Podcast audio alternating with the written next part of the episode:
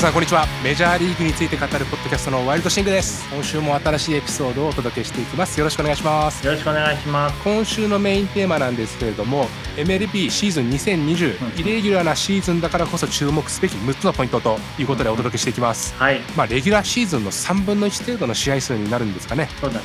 ちょっと寂しいところはあるんですけれども試合数が少ないからこそうんうん。面白いっていうところが出てくるんじゃないかということで、はい。えーそういったテーマで今回お届けしていきますので皆さんはい。ぜひ最後まで聞いてください、よろしくお願いしよます。ろしくお願いします。本題に入る前にまあいつもこうやってはい。ちょっとお話しするんですけれども、うんうん。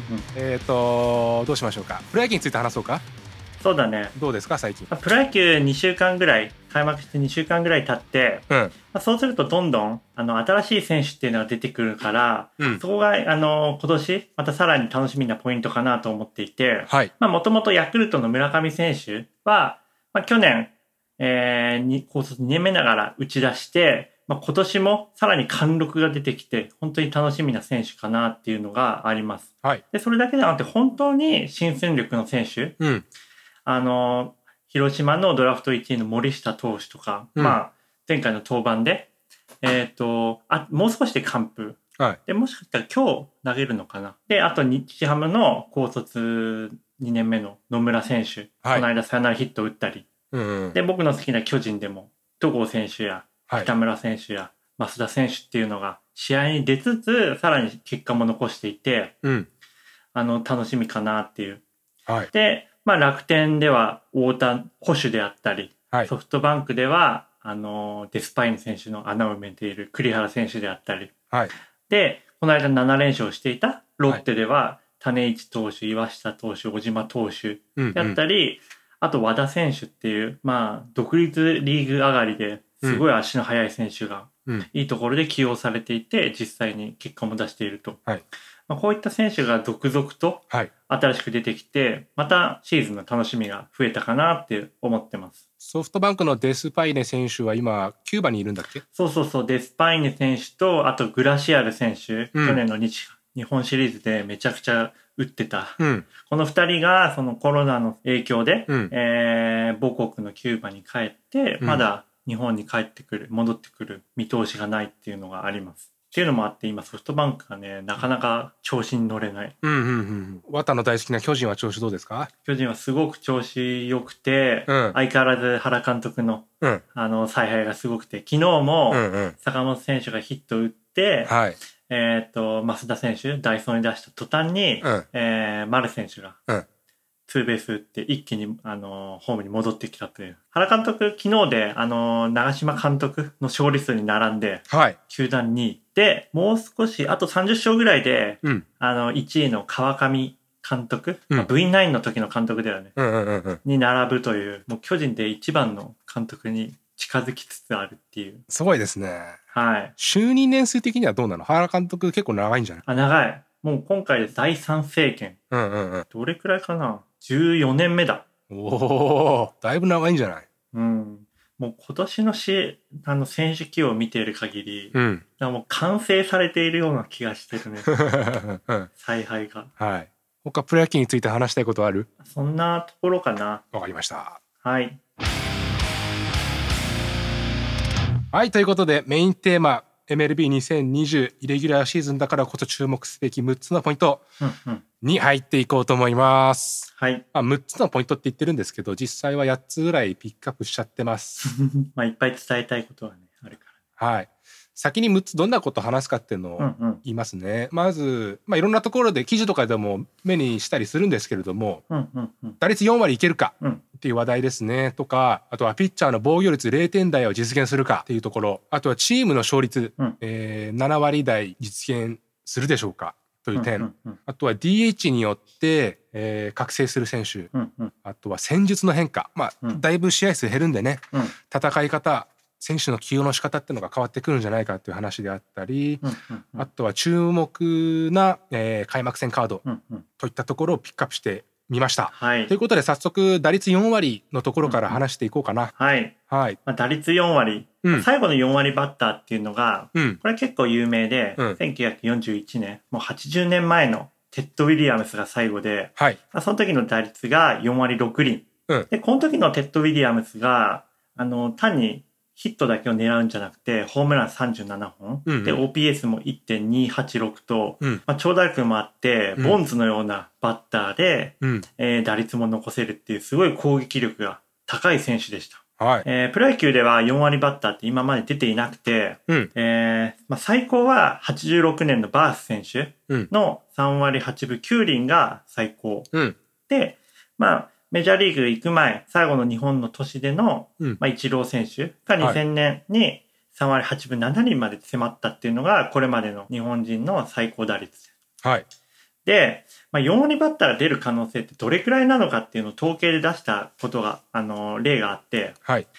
通常の試合数162試合だと、うん。まあ、今の環境だとうん0.012%で、まあ、うん大体1000人に、1000年に1人ぐらいしか 出ないっていうのが、この4割バッター出す難しさ。はい。ただこれが60試合になると3%まで上がるんですね。はい。なので今年十分可能性あるんじゃないかっていうのを考えています。はい。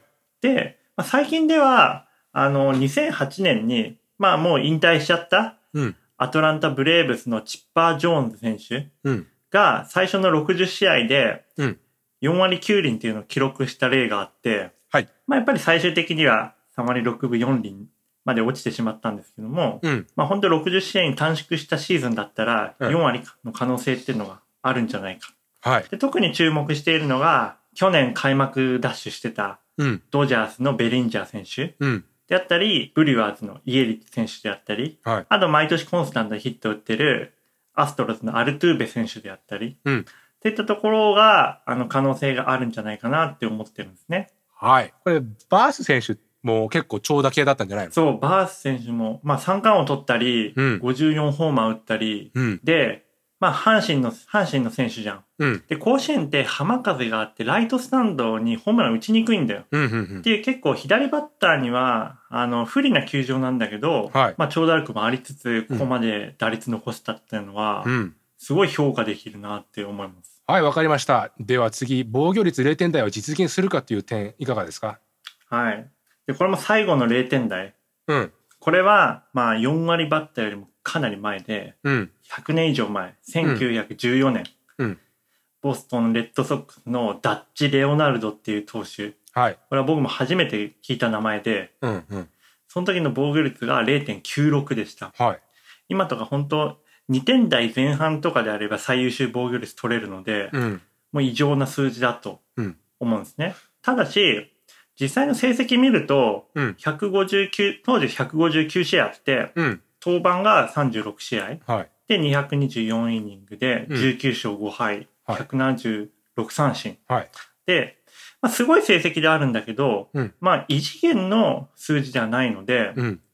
なので防御率って運の要素が結構多いのかなって思うんですね。はい。で、実際に、あの、10年前、はい。ロッキーズのヒメネス投手っていうのが、うんまあ、これも60試合の記録なんだけど、0.93っていうのをうん記録していて、うんまあもしかして4割バッターよりも0点台っていうのは可能性あるんじゃないかって思ってます。これさ、防御率0点台ってのは、どういうことなの？えっと、もしその投手がうん9イニングうん。投げた場合にうん。の平均自責点。なるほど。だから3イニング投げてはい。1自責点が1だったとすると、はい。その投手のうん防御率は3になる。ああ、3回に1点取られるってことか。そうそうそう。なるほど。これで0点台って結構難しいんじゃない？そうそうそう。完投しても1点取られないっていう。2試合完投して投げてうん。1点しか取られてなかったら0点台になるわそうそうそはいはいはいいやなかなか厳しそうだなと思うけどもう。うん。ただ、まあ、期待してるのが、うん去年最優秀防御率取ったデグローム選手であったり、はいで、後半戦ダルビッシュ投手結構覚醒してうんたので、うんまあ可能性あるんじゃないか。うんで、まあ、一番期待してるのがセントルイスのフラハティっていう選手。はいまあこのフラハティっていう選手は、まあ、日本ではなかなか聞く機会ない、タイトル取ってないし、聞く機会ないかなって思うんですけども、うんうん去年の後半戦、うん。0.91だったんですよ。十分可能性があって。うんうんうん。で、このフラハティ選手っていうのは、うん。あの、本格派のピッチャーで、はい。まあ、フォーシームが95マイル、はい。だいたい常時、あの、安定して出るし、早い。あとカットボールとか、うん。あと縦に落ちるスライダーとかがあって、うん。なかなか打ちにくいピッチャー。うん。今年このピッチャーが、あの、すごい成績残すんじゃないかなって期待してます。ザ・メジャーリーグな投手。そうそうそう。球も速いし、変化球でバンバン三振取るし。うん、なるほどね。まあ、デグロム選手は、この間ちょっと紹介したけどね。そうそうそう。僕が大好きなうんうん。メッツの投手です。はい。まあ、期待して、ウォッチしていきましょうか、この辺り。はい。はい。次、じゃあ、勝率、えー、7割台。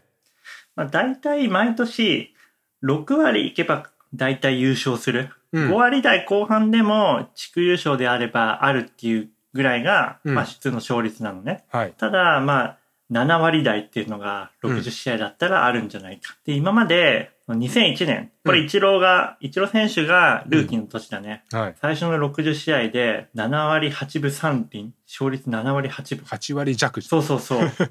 10試合中8割勝つっていう。凄まじいな。凄まじい成績を残していて、まあこれ162試合換算だと127勝ペースうん。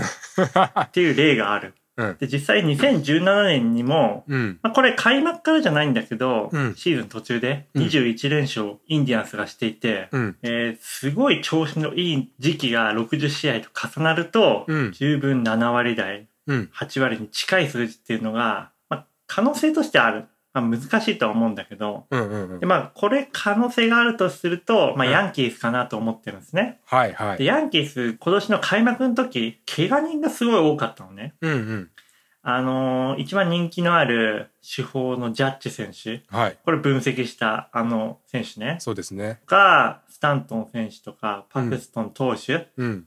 ていうか、怪我組が、まあ、普通の開幕では間に合わなかったんだけど、うんまあ、今年伸びたおかげで、うんうん。60試合、まあ、はい怪我なければフルで戦えるんじゃないかと。うん。で、まあ、実際去年もヤンキースって100勝以上してたんだけど、うん。ずっとフルメンバー揃っていなかったんですね。うん。うん。うん。で、さらに、その、ゲリット・コールっていうピッチャー、はい。年俸40億円ぐらいで獲得して、すごいな。そう。だから、その、怪我してた選手が出場するだけで戦力アップなのに、さらに、あの、先発ピッチャーも取って、うん。まあ、この7割台でシーズン終わるっていうのが、ヤンキースは可能性があるんじゃないか。で、特に中継ぎも揃っているから、本当今年強そうかなって思ってます。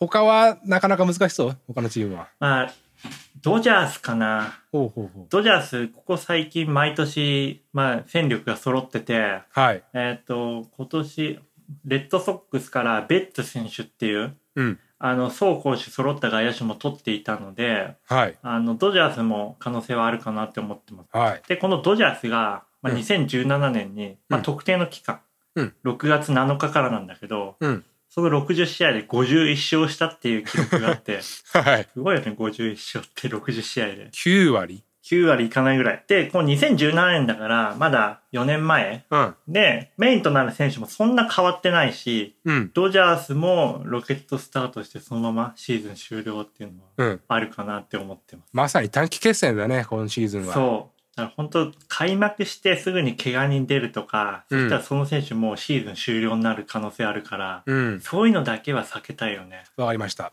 えー、次行こうか。はい。DH の導入で何か変わることというか、はい。期待でき、期待される選手とかはいますか？はい。まあ、ナショナルリーグうん。は、これまあ DH 導入してなかったリーグなんだけど、うん。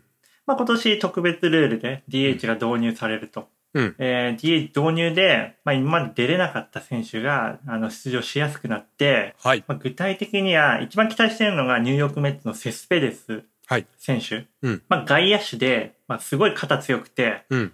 守備もいいんだけど、まあ最近怪我がちでなかなか。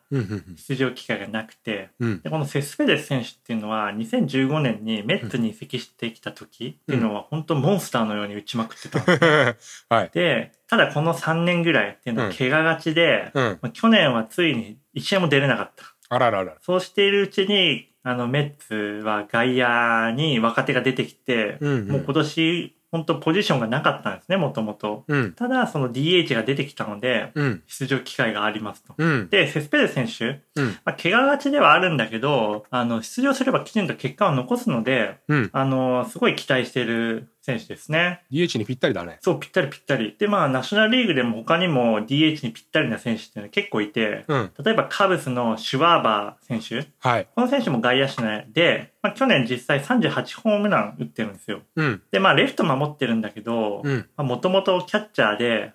レフト自身自体もそれほど守備が上手くなくて、まあ、結構ヒヤヒヤする選手なのでうん。で、こういった選手が DH になって、うんもう守備の負担もなくなって、うんうんうん。もっと打ち出すんじゃないかなっていう。はい。で、あと、レッツのセンジールっていう、まあ、この選手は、あの、すごい若手で期待の選手だったんだけど、うん。あの、今年レッツは秋山選手入ったり、うんあとカブスからカスティアノス選手っていう外野手が加入して、まあ、チャンスを与えられて結果出すのを期待されていたんだけど、ポジションがなくなっちゃった。はい。そういった選手が、まあ、DH で出場して、うん。あの、バッティングはいいので活躍してくれるんじゃないかなと。うんうんうん。あと、あの、今まで結果出てたプイグ選手っていうのが、まあ FA でなかなか所属先決まってなかったんだけど、うん。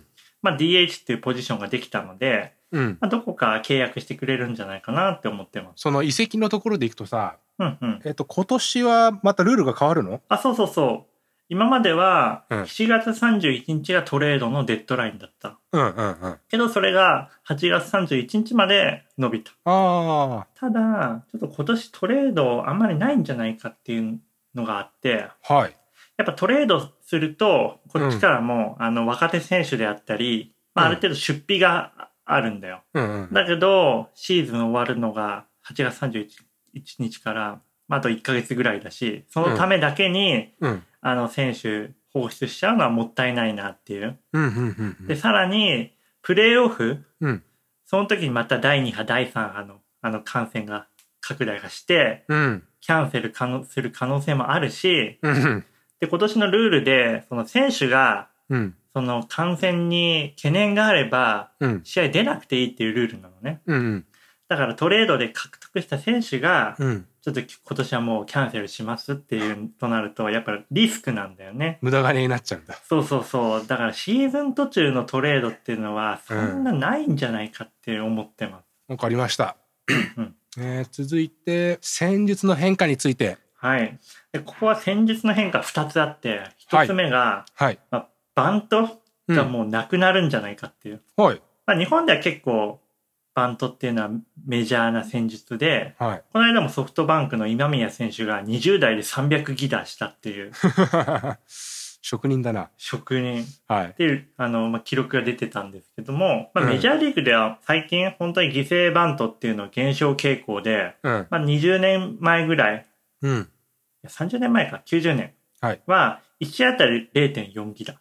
だけど、去年はそれが1試合あたり0.15回まで下がってて、で、DH のあるアメリカンリーグに限ると、1試合あたり0.1回。でもほとんど10試合に1回ぐらいしか犠牲バントがないっていう状況なんですね。で、まあ、やっぱりナリーグの方が犠牲バント多いんだけど、うん。まあそれはもちろんピッチャーがやるからであって、はい。去年ドジャースでは55回バントをしてて、うん。52、そのうち52回がピッチャーがやっていた。はい。で野手はもう基本的には打つ。うん。で、残りのその3回っていうのも一つも、うんその前剣が代打で決めたやつだから、実際96%がピッチャーがバントしてたんですね。はい。なので今年ピッチャーがバあのバッターボックス立つことないので、うん。まあ、ほぼバントっていう戦術はなくなるんじゃないかなっていうのをあの思ってます。なるほどね。で、あともう一つが、そのピッチャーの投手起用うんっていうのが、うんあの、これまでと違うかなっていう。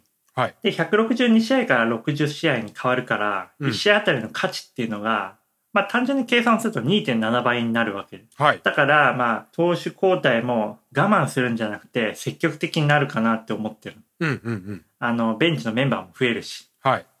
だから、リリーフ、うんピッチャーの重要性っていうのがいつもより増すと考えていて、うん。まあ、各チーム、9回のクローザーであったり、その前のセットアップっていうのは、うん。まあある程度人は揃っているんだけど、うん。まあ、今年注目というか重要なのが、うんその先発が5回あたりで崩れてきて、うん。あの、そのまま試合を立て直すっていうピッチャー。うん5回、6回、7回あたりを複数イニング投げられる選手がいるかどうか。うんっていうのがすごい重要になってきそうな気がするんですね。はい。でそういった点では、あの、ミルウォーキー、ブリュワーズうんにジョシュ・ヘイダーっていう、まあそういった中盤でうん複数イニング投げる専門の選手がいるチームであったり、はい。あといろんなタイプのリリーフピッチャーがいるうん。タンパベイ・レイズであったり、うんオークランド・アスレチックスであったり、はい。まあ、こういったところ投手起用すごいうまいので、駒も揃ってるし、うんうんうん。あの、面白いチームになるんじゃないかなって思ってます。はい。続いて、はい。注目の開幕戦カードということで、はい。いかがですか？で今年は、あの、横の移動を制限するために、うん。まあ、同じリーグの同地区っていうのは今までやってましたと。はい。で、それとは別に、別のリーグの同じ地区。のチームとも20試合あるのね。はい。なので、今年の開幕カード、うんニューヨークヤンキースと、まあ同じ東海岸のワシントンのナショナルズ。が開幕カードで組まれていると。うん。で、まあニューヨークヤンキースはもともと注目のチームだけど、うんナショナルズうん。は去年世界一になって、開幕投手もシャーザー投手っていう、まあ今メジャーリーグで最も打ちにくい選手の一人はい。が当たるっていうので、うん。まあ、すごいあの期待されてます。で、このシャーザー選手、うん。すごい球速いんだけど、うんサイドスロー気味から投げるのね。うん。だから、あの、ストレートが基本シュート回転して、右バッターにガンガン内に攻めてくる。きついな。うんで、シュートだけではなくて、はい。スライダーとかチェンジアップ駆使して、うんうん。三振をすごい取るピッチャーで、うん。2018年には、まあ、うん300奪三振取っていて。うんうんで、この選手面白いのが、うん。うん。あの、右と左の目の色が違うんだへえ。どっちかが青でどっちかがブラウンでオッドアイっていう言われているはいはいはい。かっこいいな。かっこいいんだよこのピッチャーで、まあ、ヤンキースとしてもあの、まあ、さっきあの説明させていただいたゲリット・コール投手はい。アストロズから移籍してきたんだけどうん。この投手すごくて去年326三振取っていて、すごい。まあ、1試合あたりで言うと14三振はい。でこういうエース対決なので、うんうん。まあ、チームチームとしてもビッグチーム同士の対戦だし、うん。すごい注目の一戦かなと思ってます。はい。違うリーグの同地区で当たるっていうのは、日本で言うとなんだろう。あんまり移動させないために関東内のチームをセリーグとパリーグで戦わせますみたいな。そうだね。だだから東京の巨人と埼玉のライオンズで開幕戦やりますみたいな。そうだね。注目の6つのポイントというのは以上になるんですけれども、はい。他にも話したいことが出てきてしまったので、そうですね。ちょっと追加でお話しさせていただくんですけれども、はい。えーと、まずは大記録の樹立が期待される選手ということで、はい。ジョン・レスター選手。そうですね。ですね200勝まで。やっぱ200勝っていうのが、そう、特にこの時代、はい。あの、先発が5回、6回とかで降りるから、うん。勝ち数っていうのがなかなか積み重ねられない時代で、200勝するピッチャーっていうのはやっぱ減ってきてて、はい。ジョン・レスターあと10勝で200勝になる。10登板できるのか？10登板はギリギリできそう。ほうほうほう。12、2か3ぐらい。全部勝たないとって感じなんだ。そうだね。でもカブス強いチームだから、うん。まあ、なくはないかなっていう。はい。で、あとバッターで言うと、うん。プホルス選手。田口選手が仲いいあ、。そうそうそう。で、今は移籍して、はいエンゼルス、大谷と一緒、同じチームですね。おおはいはいはい。が、660ホーマはい。この660ホーマーって、ウィリー・メイズ、サンフランシスコジャイアンツにいた、はい。まあ、伝説の名選手ですね。はい。に並ぶと。で、それで歴代5位になる。660まであと6ホーマーなので、それは達成できるかなと。うん。ちなみに歴代4位はアレックス・ロードリゲスで、はい。えーそれが690いくつだったので、まあ、今年はちょっと難しいかなってところですね。はい。あと、ミゲル・カブレラ選手。まあ、162試合あれば、うん。あの、3000ヒットまで達成できるかもしれないっていうのが噂されていて、まあ、はい3000ヒットまで185本残ってて。うん。ただまあ、60試合だと、これは不可能だと。フルシーズンだったらね。そうだね。ただまあ、500ホーマーまで、うんあと23本。うんこれはもしかしたらいけるそうな気がしますね。で、あとまあ、これも162試合だったらっていうのが、はい。まあ、さっきも出てきたシャーザー投手。はい。3000奪三振まであと308三8三振。はい。まあ今まで300三振したことはあったので、うん。本来であれば、例えば最終登板でうん。最後のアウトで3000奪三振みたいなうんのもあったかもしれなかったけど、今年は我慢です。わかりました。あとは、チーム名の変更ってところで、うんうんうん。ちょっと最近のアメリカはよく PC って言われるんですけれども、お、PC。ポリティカリーコレクトっていうのかな。えー政治的に正しいか否か。はいはいはい。まあ政治的にって日本語で言っちゃうとちょっと語弊あるかもしれないんですけど、うんうんうんまあ、いろんな目線から見て例えば身体的障害者知的障害者の方々とかから見てそういった人たちが傷つかないように、うんうんうん、あと性的少数っていうんですかね。そういった方々から見て傷つかないようにっていうのにすっごい敏感になってるんですね。あやっぱそうなんだ。うん、なので、えっと、例えば僕はバンド関係のポッドキャストを、えーたくさん聞いてるんですけれどもうんうんうん。最近もう絶対言えないよねってなったのがうん。リタードっていう言葉がありまして、リタード。へえ。まあそれ、えー知的障害者の方々を指すような言葉でうん。まあ冗談的な感じでね「お前頭おかしいんじゃないの?」みたいな感じで「はいはいはいお前リタードじゃないの?」とかってうんいうのはよくあったんだけども、うんうん。だんだん敏感になってきちゃって世の中がそれはもう使うべきじゃないってなって、もう一切言えなくなっちゃったりとか。あとはゲイっていう言葉。うんうんうん。まあそれも似たような感じで「お前ほんと根性ねえな」みたいな感じで「お前ゲイじゃない?」とか「そそれマジゲイだわ」とかって言ったのがもう一切使えなくなってます今。そういった流れの中でチーム名えっ、とフットボールのチームだよね。ワシントンレッドスキンズそうそうそう。もともとこの、まあ、レッドスキンズっていうのが、うん。まあ、ネイティブを指していて、はい。やっぱりその PC に当たるのかなっていう、うんうん特定のその人種っていうのを連想したり形容するような表現っていうのはやっぱり特にそのスポンサーまあ、はい。この場合ナイキなんだけどが嫌がっていて、うんうんうん。もうレッドスキンズの商品は扱えませんと。はい。でまあナイキってそういうところすごい気にしているというかケアしているはい。あの会社ではい。黒人のあの、キャパニックっていう NFL の選手がいたんだけどはい。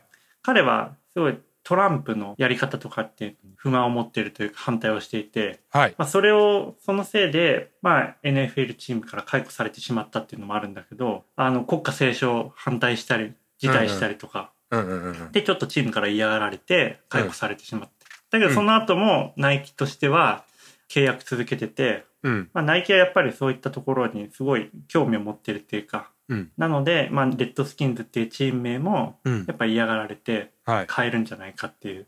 はい。でメジャーリーグの場合もうん。クリーブランド・インディアンスはい。が名前変えることを真剣に検討しているっていう、うんうん。まあ、ニュースが出てて、まあ、インディアンスもともとね、あのすごい歴史のあるチームだけど、うん。あのロゴ？はい。インディアンのロゴがあったじゃん。あれは2019年に、うん。あの使用禁止になっていて、うんまあ、今年はチーム名も変わるんじゃないかなっていううんのが、ちょっとこれからウォッチしなきゃいけない話題かなと思ってます。まあそういった動きがあるんですけれどもうん。まあなんていうのかなチームとかはこういうふうに動いてるんだけれども一方でファン側はそこまですることないんじゃないのっていう言葉もあるみたいなんだよね。あ、そうなんだ。いや別に俺ら決してさ差別するつもりで何も言ってないじゃんみたいな、そうだよね。うんうん、ちょっとこれは行き過ぎてるよみたいな声もあるみたいです。うーん。ただやっぱりあの綿がさっき言ってたみたいにスポンサーが絡んでくるとねそうなるとどんなに気をつけても気をつけ不足にならないうん。みたいなそんなことをよく欧米では言われますけどもうーん。まあ、それは日本ともなんか同じような感じだね。気をつけすぎるぐらいでちょうどいいってやつか。あはいはいはい。うんうんうんそうだよね。えーそんなところかな？はい。はい、今回のエピソード以上になりますけども、はいえー今回もいつも通りプロ野球のお話ちょっと振り返りながら、はい。えーメインテーマとしては、えー MLB シーズン2020イレギュラーなシーズンだからこそ注目すべき6つのポイントということで、はい。えーまあ、6つって言いながら8つのポイントについてですねお話ししていきましたそうだね。増えちゃったね。はい。綿的にはどこ一番ワクワクしてる？の一番ワクワクしているのは DH かな。あーそこそう。やっぱセスペレスがすごい好きで、うんうんうん彼が復活してくれるのを毎年待っていて、うんうんうんまあ今年さすがに復活するだろうっていううんのがもう本当一番期待しているところ。うんまあこれでね来年以降もナショナルリーグ DH 続けましょうかってなったらまたそれはそれで面白いよね、そうだね。はいわかりました、えーはい今回は以上になりますけども綿からは何かありますか？はい。えーまあ、今週も聞いていただきましてありがとうございました。はいそれと綿はツイッターとかやってるんですけどはい。紹介しときますか？そうですね。はい URL わかりますか？はいまた詳細のところにか載せておきますんで、はい。はい、皆さんぜひ綿のツイッターとあとノートですね、はい。えーチェックしてみてくださいはい。はいそれではまた来週お会いしましょうありがとうございましたありがとうございました。はい